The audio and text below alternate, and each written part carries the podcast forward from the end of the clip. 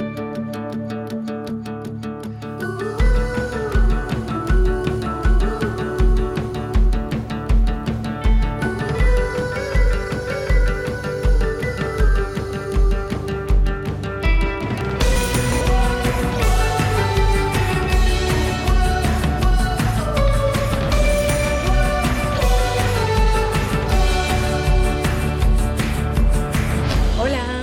Que esté súper bien. Muchas gracias por estar aquí para un episodio más de Paréntesis. Yo soy Luz Salgado, soy la creadora de este espacio donde vengo a divagar y cuestionar todo lo relacionado con crecer y crear tu propio camino. Si esta es la primera vez que me escuchas y vienes de TikTok, de Instagram, de alguna recomendación por alguien, muchas gracias por tomarte el tiempo de estar aquí. Por lo general vengo cada martes a este espacio no porque tenga todas las respuestas o te quiera imponer algo en tu vida, lo hago porque soy bien preguntona y me encanta venir a compartir lo que he encontrado a raíz de tener tantas y tantas preguntas pero sí lo hago con la ligera intención de despertar un poquito de curiosidad en ti para que quizás empieces a hacerte tus propias preguntas sobre tus experiencias y que encuentres lo que te hace sentido a ti, que es lo más importante. Si disfrutas de paréntesis tanto como yo disfruto hacerlo y te gustaría ayudar a que crezca este espacio, te comparto cuatro cosas que puedes hacer y que no te van a costar ni un solo peso, pero que para mí van a hacer toda la diferencia. Número uno, si me escuchas en Spotify, dale seguir para enterarte de los nuevos episodios y si ya me sigues, no se te olvide calificar el podcast. Está ahí en los tres puntitos abajo de la imagen del podcast, solo lo tienes que poner en puntuar o calificar el programa y ahí te aparecen las estrellitas. Número dos, si me escuchas en Apple Podcast, me puedes regalar una reseña que también me haría un parote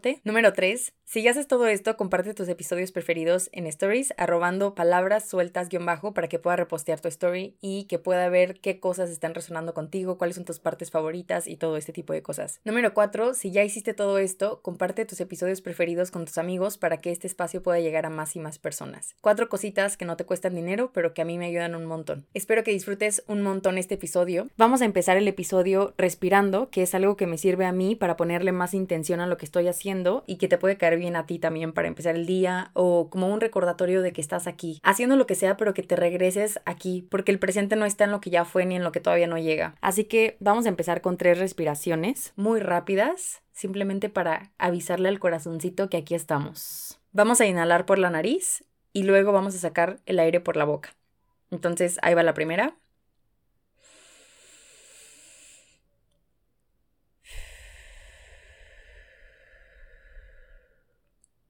La segunda.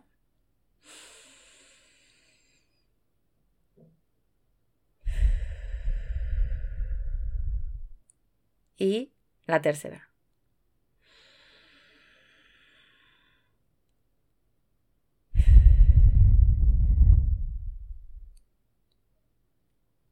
Y bueno, ahora sí, vamos a empezar con el episodio de hoy con más calmita. Hoy quiero que divaguemos sobre esta pregunta. ¿Se puede realmente callar a la mente, se puede no pensar en nada. ¿Tú qué piensas? Lo quise traer aquí al podcast porque lo escucho muchísimo cuando hablan de meditación, de hacer yoga o cualquier actividad que promueva más la presencia. Y es algo que creo que llevo años intentando en mi vida, como callar a la mente, estar más en mí y lo he intentado a través de situaciones diferentes y lo único que he encontrado ha sido frustración. Se me hace frustrante acercarte a cualquier actividad que te promete que tu mente se va a callar y que no pase, que te des cuenta que no se calla en ningún fucking momento. ¿Y por qué pasa esto? ¿Por qué no se calla? ¿Qué es todo ese ruido que escuchamos dentro de nuestra cabeza? ¿Por qué estamos tan acostumbrados a vivir en la cabeza? Creo que muchas veces cuando nos queremos acercar a este tipo de cosas para tratarlas, lo queremos hacer siempre desde la inmediatez. Queremos que alguien nos diga, mira, tómate esto y se te van a ir todos tus malestares de todos los tipos. O haz esta serie de pasos, sigue este reto y vas a ver que ya en unos pocos días se te va a ir. Y algo que he aprendido que se me hace muy importante en esta cuestión de crear tu propio camino es que poco a poco tenemos que ir despegándonos de esta dinámica de pedirle a la gente que nos dé soluciones inmediatas para las cosas que nos pasan. Porque en verdad crecer por tu cuenta y ver cómo quieres que sea para ti se trata de experimentar, de indagar, de rascarle a las cosas para ver por qué están pasando. Entonces, algo muy útil para mí ha sido empezar a preguntarme cosas, ¿no? Como siempre lo digo, empezar a preguntar por qué me pasa esto con mi mente, por qué piensa tanto, por qué cuando me siento en silencio estoy pensando en un buen de cosas, qué cosas son las que pienso. Todas estas preguntas te ayudan a empezar a observar, que creo que es lo primero que tenemos que hacer. Y empezar a preguntar también de dónde creo yo que viene este ruido. Es una pregunta que me hice hace mucho tiempo porque me daba mucha curiosidad sentir esta frustración y no saber de dónde venía, o sea, no saber si yo había hecho algo para que eso pasara, no saber si todos éramos así. Siento que todos en algún momento hemos sentido que somos los únicos que pensamos tanto, que vivimos tanto en nuestra cabeza y por eso me gusta tanto hablar de este tema y hablarlo con otras personas, no solamente aquí en el podcast, porque se me hace una manera muy sutil de decirte, hey, a mí también me pasa, o sea, vamos en el mismo barco todos, es algo muy humano, pero ¿por qué no? Empezar a rascarle, empezar a divagar, ¿por qué nos pasa y de dónde viene esta costumbre que tenemos? Creo que cuando estábamos chiquitos, el ruido de nuestra mente no era un problema ni era importante para nosotros por dos cosas. La primera porque ese ruido mental que hoy en día tenemos apenas estaba empezando a formarse. Y número dos, porque en esa fase de nuestra vida era cuando más estábamos presentes, vivíamos para jugar, para experimentar, para reírnos y disfrutar estábamos genuinamente porque todo era nuevo para nosotros. Y solo hasta la adolescencia es que empezamos a darnos cuenta que nos sentíamos diferentes porque realmente estábamos cambiando. Y eso porque la mente ya empezaba a manifestar ese ruido. Pero entonces, ¿cómo se forma ese ruido, no? Por lo que he aprendido, por lo que he leído y, y, la manera en la que yo he desmenuzado las cosas para yo entenderlas, entiendo que ese ruido, y digo que es ruido porque en nuestra cabeza se escucha más o menos así.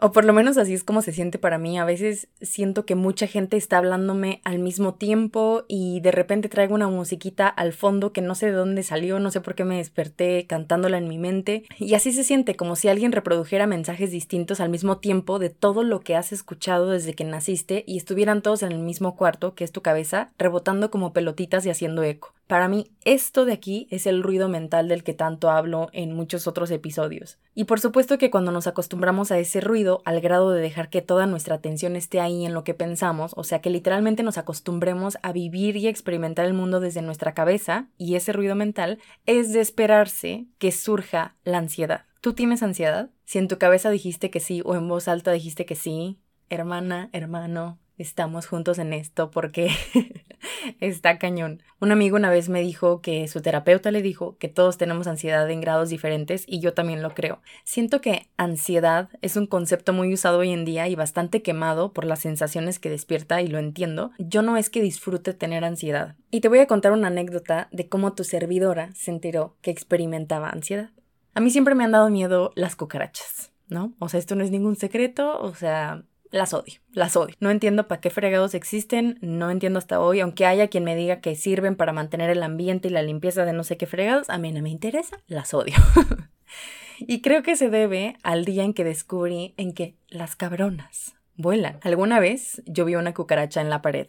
O sea, es que ah, hablo de cucarachas y se me pone la piel chinita, o sea, ay, no, no, no, no puedo. Pero aquí estamos haciendo un esfuerzo por el podcast. el punto es que yo vi una cucaracha en la pared. Una vez por aquellos entonces en los que en mi casa nos daban horarios para usar la computadora para entrar a Messenger o Facebook, cuando salió en ese momento, ¿no? En una de esas me acuerdo perfecto que eran las 8 porque era mi horario de usar la compu y en eso veo una cucaracha en la pared o sea, pero una grande. Y yo en ese entonces no recuerdo haber tenido miedo de las cucarachas, o sea, para mí ese miedo no existía. Yo dije, X, está en la pared, no pasa nada. Ah, no, no, no, no, no, no.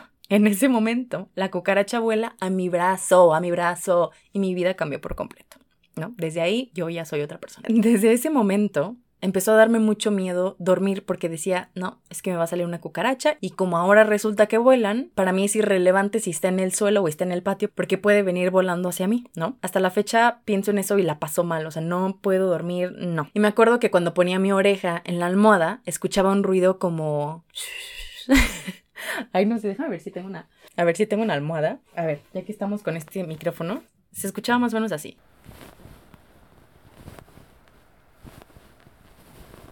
Bueno, no sé, yo sé cómo lo escuchaba. El día de hoy andamos al tiro con los efectos de sonido, o sea, valoren, valoren la calidad de este podcast, por favor.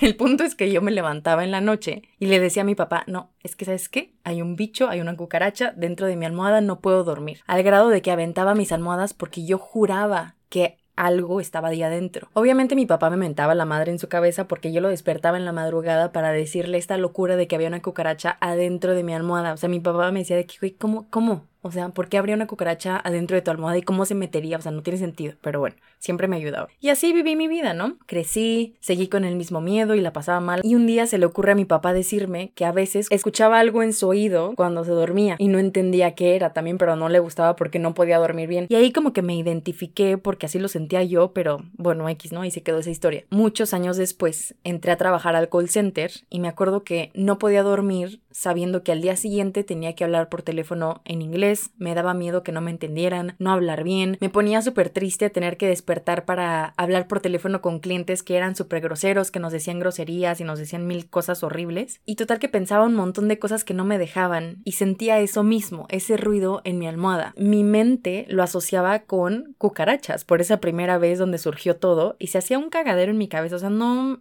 no era padre para mí. Y un día leyendo un libro que compré sobre meditar, porque claro que quería ponerle fin a esa sensación, el autor describió lo mismo que yo sentía en esos momentos en los que me daba mucho miedo o pensaba muchas cosas al mismo tiempo y que también le pasaba a mi papá, pero no me había dicho cómo se llamaba porque él tampoco sabía, y el autor la llamaba ansiedad. En ese momento mi mundo cobró sentido porque no era un bicho en mi almohada. Ansiedad, aceleración de tu corazón, y se acelera tanto que tu atención se enfoca solo en eso y entonces parece, se siente como que tu almohada está haciendo ruidos, pero en realidad es el latido de tu corazón en tu oído, por ansiedad causada por enfocarte tanto en lo que piensas. O sea, me explotó la cabeza. Y así es la ansiedad para mí cuando voy a dormir algunas veces. A veces la siento en las piernas por mi flujo sanguíneo que se altera y empieza a hacer su cagadero, o a veces en el estómago. Hay varias maneras, ¿no? Y en realidad esta historia de las cucarachas no tiene mucho que ver con la ansiedad, no es que uno de los síntomas de ansiedad sea que tengas miedo de las cucarachas, no. Pero para mí fue que a raíz de tener ese miedo empezó a surgir mi ansiedad desde muy chiquita y yo no sabía. En muchos casos la ansiedad surge por problemas familiares que cuando estabas chiquito estaban frente a ti, no sabías cómo lidiar con eso y entonces fue mucho ruido que se fue acumulando en tu cabeza y tu cuerpo empezó a reaccionar de maneras diferentes y tú te acostumbraste. A lo mejor fue por cuestiones de la escuela o fue por situaciones específicas que pasaron mientras creciste, pero es porque se va acumulando tan tanto ruido de tu ambiente que llega un momento en el que la ansiedad te tiene que hablar de ciertas maneras para que empieces a reconocer ese ruido. Y esto se me hace bien importante identificarlo porque escucho mucho Uy, no es que yo soy bien ansiosa. No, hombre, a mí la ansiedad me gana. Me la vivo con ansiedad, tanana, no sé qué. Yo era de esas personas que decía que la ansiedad aquello y esto, como si la ansiedad fuera yo, como si se hubiera apoderado de mí y pudiera decidir por mí, ¿no? Llegó un momento en el que yo me cansé de vivir así porque se vive muy mal, en verdad. Dije, bueno, ¿y a mí quién chingados me dijo que no puedo hacer nada al respecto? O sea, ¿a mí quién me dijo que yo estoy destinada a vivir mal solamente por la ansiedad? O sea, la ansiedad y yo somos una misma. ¿A mí quién fregados me dijo eso, no? Y en momento no es que yo ya hubiera sabido qué hacer, solo sabía que quería encontrar una manera de vivir diferente. Y ahí está lo más importante de esta historia, es hacerte cargo de eso que te está pasando, que te está incomodando, que te está frustrando. Y yo entiendo que esta frase de hacerte cargo de causa mucha incomodidad, pero creo que si te causa incomodidad es porque hay una parte de ti que sí necesita que le prestes atención y también hay una parte de ti que debe sentir culpa de que no estás actuando y estás esperando a que las cosas cambien solo porque sí, ¿no? Entonces creo que para poder cambiar esto, hay que empezar a identificar esos momentos en los que llega la ansiedad. O sea, empezar a identificar cuándo te pasa y cuando te pasa, cómo te pasa, en qué parte del cuerpo sientes, cómo se siente, a qué grado es. O sea, yo hoy te enseñé algunas cosas con efectos especiales, que sí hago bromas y todo eso, pero realmente es algo que tengo bien identificado, porque identificarlo me ha ayudado a cambiar muchas cosas que hago para que eso ya no sea como el punto principal de mi día, ¿no? La ansiedad es algo que puede ser controlado por ti si te das cuenta de estas cosas, pero también puede ser que lleves años y años acostumbrado, acostumbrada a tu ansiedad. Tenemos historias diferentes y puede ser que tu ansiedad ya te haya llevado a tener ataques incluso. A mí ya me ha pasado y creo que cuando me pasó entendí que no podía darle oportunidad a la ansiedad de crecer. Por eso digo que es algo de lo que te tienes que hacer cargo, es algo que hay que encarar. Cuando yo tuve ataque de ansiedad me pasó que acababa de llegar a Brasil, estaba estresada porque no tenía dinero, no tenía trabajo y no sabía qué iba a pasar con mi vida, o sea, me acababa de graduar, estaba empezando a vivir con mi novio y no sé, me perdí en mis pensamientos y no podía respirar, no podía dejar de llorar y es muy fácil que pase eso porque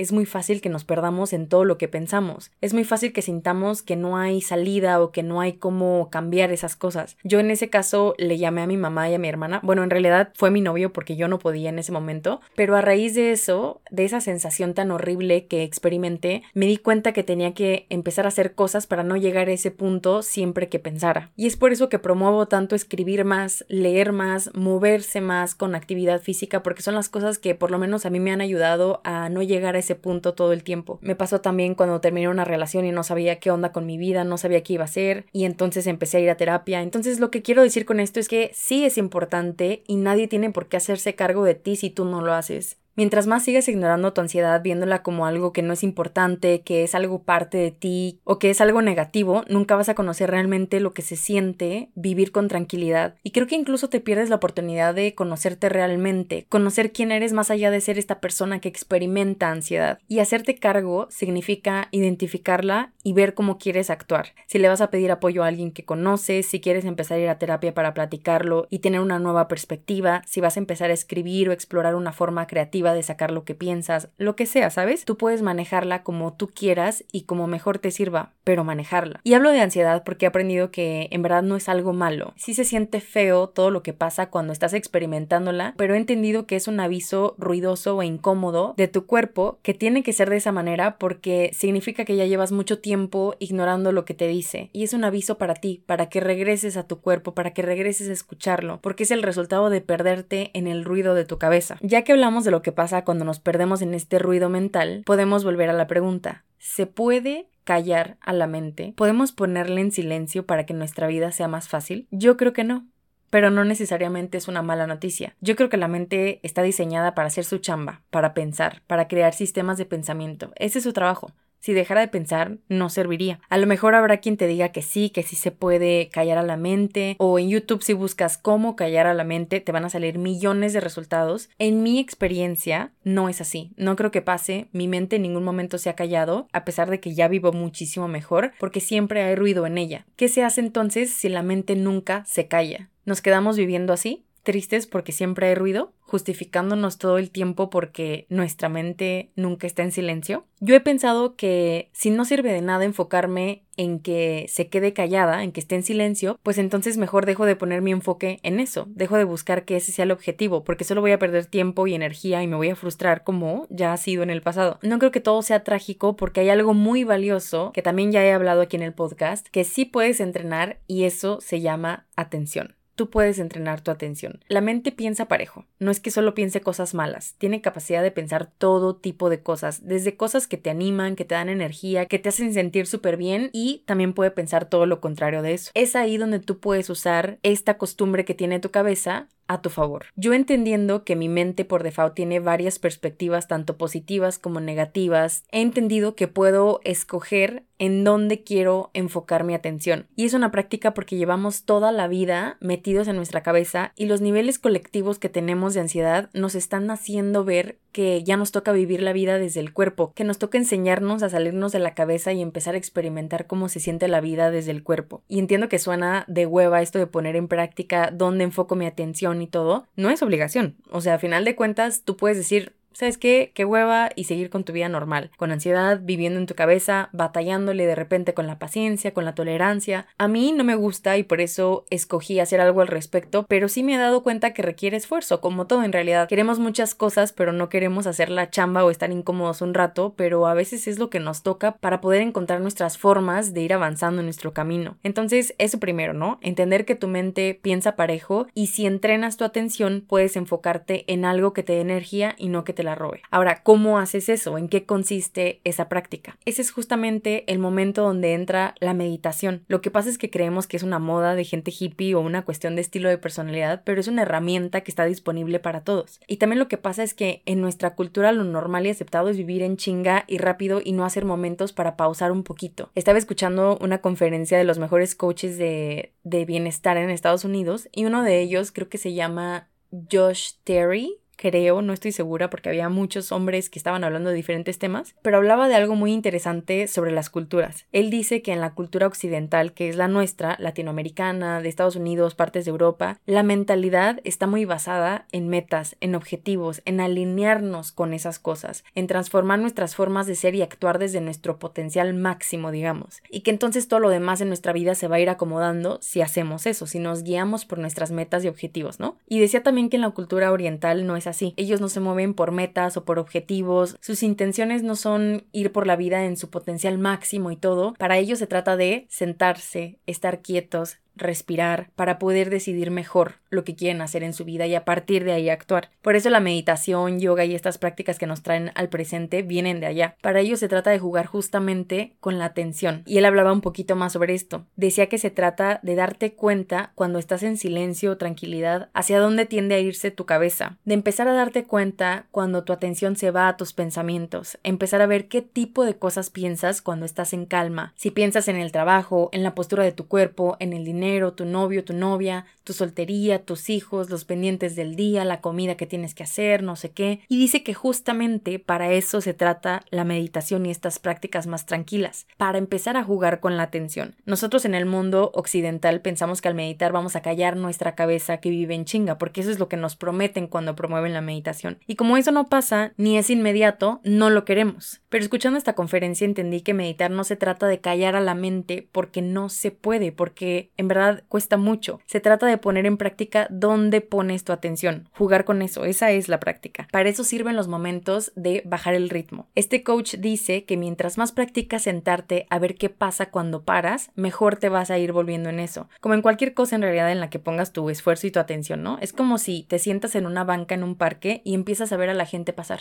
Unos haciendo unas cosas, otros haciendo otras. Hay diferentes tipos de personas. Lo mismo pasa con tus pensamientos. Te sientas a observar qué tipo de pensamientos van pasando, sin engancharte, sin preocuparte, sin querer hacer algo al respecto, solo observar sin querer callarlos. Vas practicando poner tu atención en observar tus pensamientos, luego poner tu atención en tu respiración, luego en algunas partes de tu cuerpo y esa práctica te lleva a que tu conciencia se vaya volviendo mayor, a que haya más espacio para estos momentos de observación y cambios en tu atención. Y con esa dinámica, conforme te vas acostumbrando a ser observador, observadora de tu vida, la costumbre te lleva a que sea más fácil empezar a notar ciertas cosas que haces todos los días, lo que sientes, lo que sienten los demás, qué te gusta, qué no, porque esa práctica entonces se vuelve una normalidad en tu vida. Por eso la práctica empieza contigo, en lo chiquito, en esos momentos de pausa durante tu día en los que empiezas a notar el ruido que hay en tu ambiente, empiezas a notar, ok, estoy pensando en esto, estoy pensando en esto, estoy pensando en aquello, empiezas a notar cómo se siente tu respiración cuando pasa por tu nariz, luego empiezas a experimentar si puedes identificar cómo se siente la sangre pasando por tus dedos, por tus manos, en tus piernas. Esa es la práctica en lo pequeño, en ti. Y luego esa misma práctica la llevas a tu vida, a tu día a día, ¿no? Y te sirve porque cuando pones tu atención en cosas que te roban la energía, en lugar de dejar que pase automáticamente como pasa normalmente, es más fácil que lo evites, porque ya te das cuenta de eso. Te vas volviendo mejor al grado de que cuando te despiertas, sabes que si te levantaste de mal humor porque a lo mejor soñaste con algo o simplemente traes una vibra medio baja, ya no te preocupas tanto como antes o ya no condenas tu día a que va a ser malo y horrible, porque ya sabes que puedes escoger dónde pones tu atención, entendiendo que donde la pones algo va a crecer. Si yo que soy una persona sensible dejo que mi atención se quede en mi tristeza, mi tristeza crece a lo largo de mi día. Lo mismo pasa con mis preocupaciones, mis enojos, cosas que no me sirven de redes sociales y el hecho de darme cuenta de estas cosas desde el momento en el que me despierto hace que me dé cuenta también de cómo me siento cuando mi atención está aquí y que pueda recordarme que puedo enfocarme en otras cosas. Suena bien padre, pero como te digo, requiere esfuerzo y esto porque la mente nunca se va a callar o sea, mientras tú estás experimentando con tu atención aquí, allá y allá, la mente nunca deja de funcionar, la mente siempre está pensando en cosas. Mientras yo elijo ponerme atención en cosas que me hacen sentir bien, mi mente sigue haciendo ruido. Lo que cambia es que yo ya no me quedo pegada en ese ruido. No sé si hasta este punto se entiende. La idea principal es entender que la mente nunca se va a callar. Lo que pasa es que como tú pones tu atención en otras cosas que no sea en la problemática, que te genera que tu mente nunca se calle, que tú pongas tu atención en otras cosas, te da la sensación de que tu mente se calla, pero en realidad nunca se calla, solamente dejas de darle importancia. Ya no te clavas tanto con lo que estás pensando, simplemente lo dejas pasar, simplemente identificas. Y yo a veces lo digo en voz alta, incluso como, ah, ok, estoy pensando en esta preocupación. Y eso hace que ya no sea tan pesado en tu mente. Yo es por esto que escribo, para sacar lo que no me sirve de mi cabeza. Para esto hago podcast. Y cuando lo estoy preparando, de hecho, hablo en voz alta porque así no estoy en mi cabeza. Para esto hago ejercicio porque eso me hace estar en mi cuerpo y no en mi cabeza. Para practicar más dónde ponerme atención. Para esto me gusta hacer tiempo para cosas que disfruto porque mi atención se pone en experimentar el momento de otra manera. Para esto limpio mi casa cuando está sucia y lo hago con música para disfrutarlo más en lugar de estar pensando en lo horrible que es limpiar. Si me explico, la mente siempre está haciendo su desmadre, simplemente yo he aprendido a jugar con mi atención para hacérmelo menos pesado. Son cosas que a mí nadie me recomendó, son cosas que surgieron a raíz de esta práctica, cosas que yo he conocido de mí y que me funcionan. Y a lo mejor y puedes decir, ay, pero es que de dónde sale la disciplina, yo lo intento, pero procrastino un buen y luego se me olvida. ¿De dónde sale la disciplina para hacer estas cosas? En mi caso, la disciplina surge porque tengo muchas ganas de vivir tranquila, o sea, esa es mi mayor prioridad, porque ya sé cómo se siente vivir con ansiedad, ya sé cómo se siente vivir en mi cabeza todo el tiempo y porque por supuesto que me sigue pasando. El hecho de que yo haga todas estas cosas no me priva de tener ansiedad o de engancharme con lo que pienso, me sigue y me seguirá pasando, pero yo ya no reacciono igual. Yo ya no me latigo por eso, ya no ya no le doy tanta importancia a estas cosas porque sé que son naturales, son parte de las funciones de la mente y es algo que pasa. Entonces, entonces mi enfoque está en observar y escoger. En el próximo episodio voy a hablar más sobre darnos cuenta qué pasa cuando ponemos atención en cómo vivimos nuestra vida, o sea, específicamente en las cosas que hacemos todos los días y les voy a traer algunos ejemplos de yo cómo le hago en mi día a día, porque cuando te das cuenta de lo que haces, que te está poniendo el pie continuamente, ya no hay vuelta atrás, ya no puedes seguir haciéndolo igual porque algo te va a estar incomodando mucho hasta que lo cambies. De eso voy a hablar el próximo episodio de cómo podemos empezar a notar nuestras propias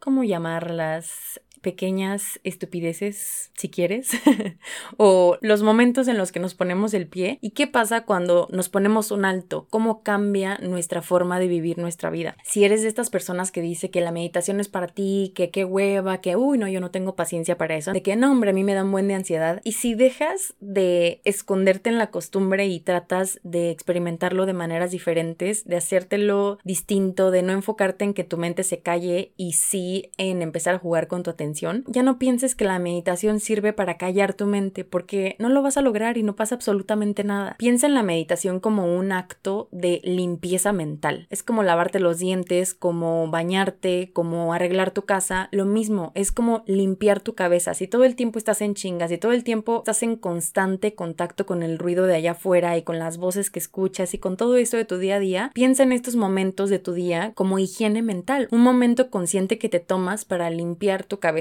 y te digo que a veces te puedes apoyar de otras herramientas como escribir. O sea, yo muchas veces cuando medito estoy pensando en tantas cosas que las escribo y eso me ayuda a limpiar. O sea, es como hacer mancuerna, meditación y escritura, pero hay un montón de maneras y la invitación aquí es para que te animes a experimentar con estas cosas, con tu día a día, con tu rutina, con tu forma de ser y empezar a quitarnos estos estereotipos que existen sobre la meditación y sobre las pausas y sobre bajar el ritmo porque en verdad son herramientas que podemos usar a nuestro favor. El ruido nunca va a dejar de estar siempre va a estar ahí presente, la gente siempre va a estar hablando, siempre va a haber opiniones, siempre va a haber muchas cosas que van a estar contaminando tu mente. Entonces hay que luchar, hay que esforzarse por nuestra conciencia, por mantenernos presentes, por mantener nuestra tranquilidad y para eso se requiere el esfuerzo, para eso la práctica continua de estar regresando constantemente a nosotros. Entonces date oportunidad de meditar, de bajar el ritmo, de contemplar, de observar, de jugar con tu atención, porque sí impacta tu vida de manera positiva y es algo que te puede ayudar a estar más tranquilo. Y creo yo que eso es lo que todos queremos cuando estamos en un ritmo tan acelerado. Así que bueno, con este divague y esta reflexión del día de hoy te dejo. Espero que te sirva de algo. A mí me ha servido muchísimo empezar a vivir la vida desde este enfoque y, en verdad la vivo muchísimo más tranquila y me gusta mucho cómo es. Y quiero seguir explorando, quiero seguir experimentando cómo se siente jugar con mi atención y todo, entendiendo que no pasa nada si me equivoco, entendiendo que no pasa nada si termino teniendo teniendo un día muy pesado porque es cansado también cambiar estas cosas y de repente es difícil quitar nuestra atención de las cosas que nos roban la energía, pero es una práctica y no pasa nada si no te sale la primera, o sea, acércate a las cosas desde la experimentación y no desde la intención de querer que te salga perfecto a la primera o de querer triunfar, estás experimentando algo y ya. Si conoces a alguien que le pueda servir este episodio, mándaselo, comparte lo que te gusta, comparte lo que te ha servido. Te agradezco muchísimo por regalarme un ratito de tu atención para escucharme y dejarme compartir el día contigo. Te espero el próximo martes para un episodio más de paréntesis y te mando un abrazote.